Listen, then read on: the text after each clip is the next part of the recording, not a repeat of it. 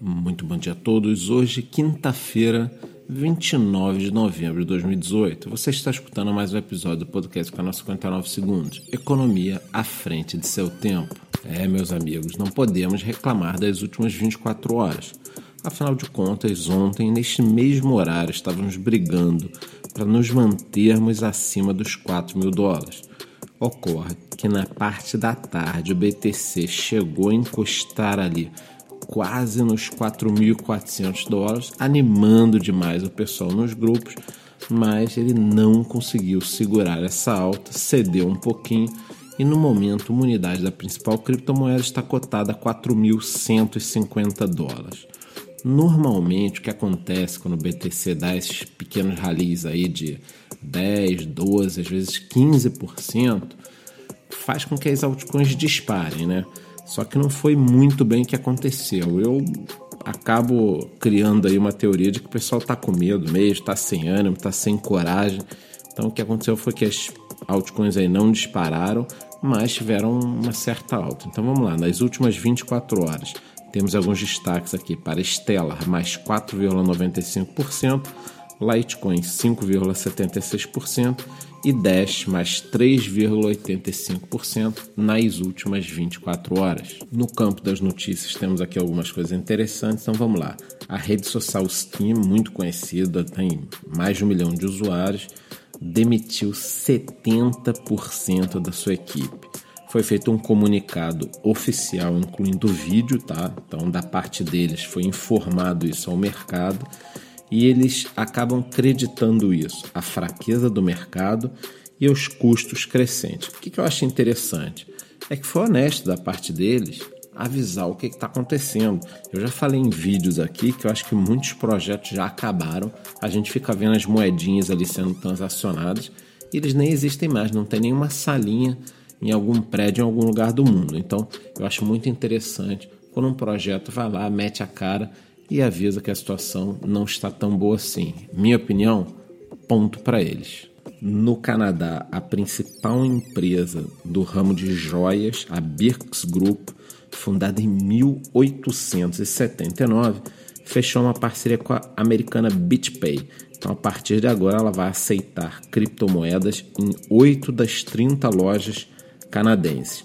E o CEO da empresa foi bem claro: queremos estar alinhados com a vanguarda da tecnologia.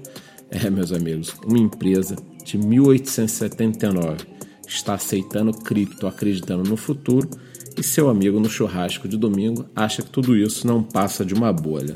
Pois é. Também tivemos aí essa semana o Tom Lee, que falou na Block Show Ásia em Singapura, e o que, que ele disse? Que estamos vivendo um tempo de ouro para estar no mercado de criptomoedas. Então, nesse grande evento mundial aí, ele citou três razões para o colapso dos preços nos últimos dias. O primeiro deles, o hard fork do Bitcoin Cash, nós sempre falamos aqui.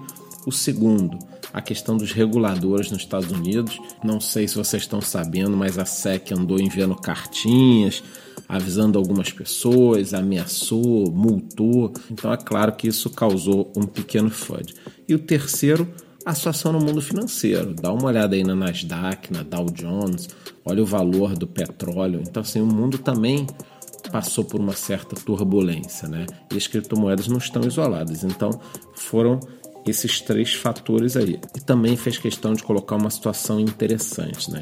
Que criptomoedas têm 50 milhões de carteiras ativas contra quase 5 bilhões da Visa e Mastercard. Ou seja, nós nem começamos esse mercado ainda. É tudo uma brincadeira, gente. A adoção está bem longe e tem muito espaço para crescer.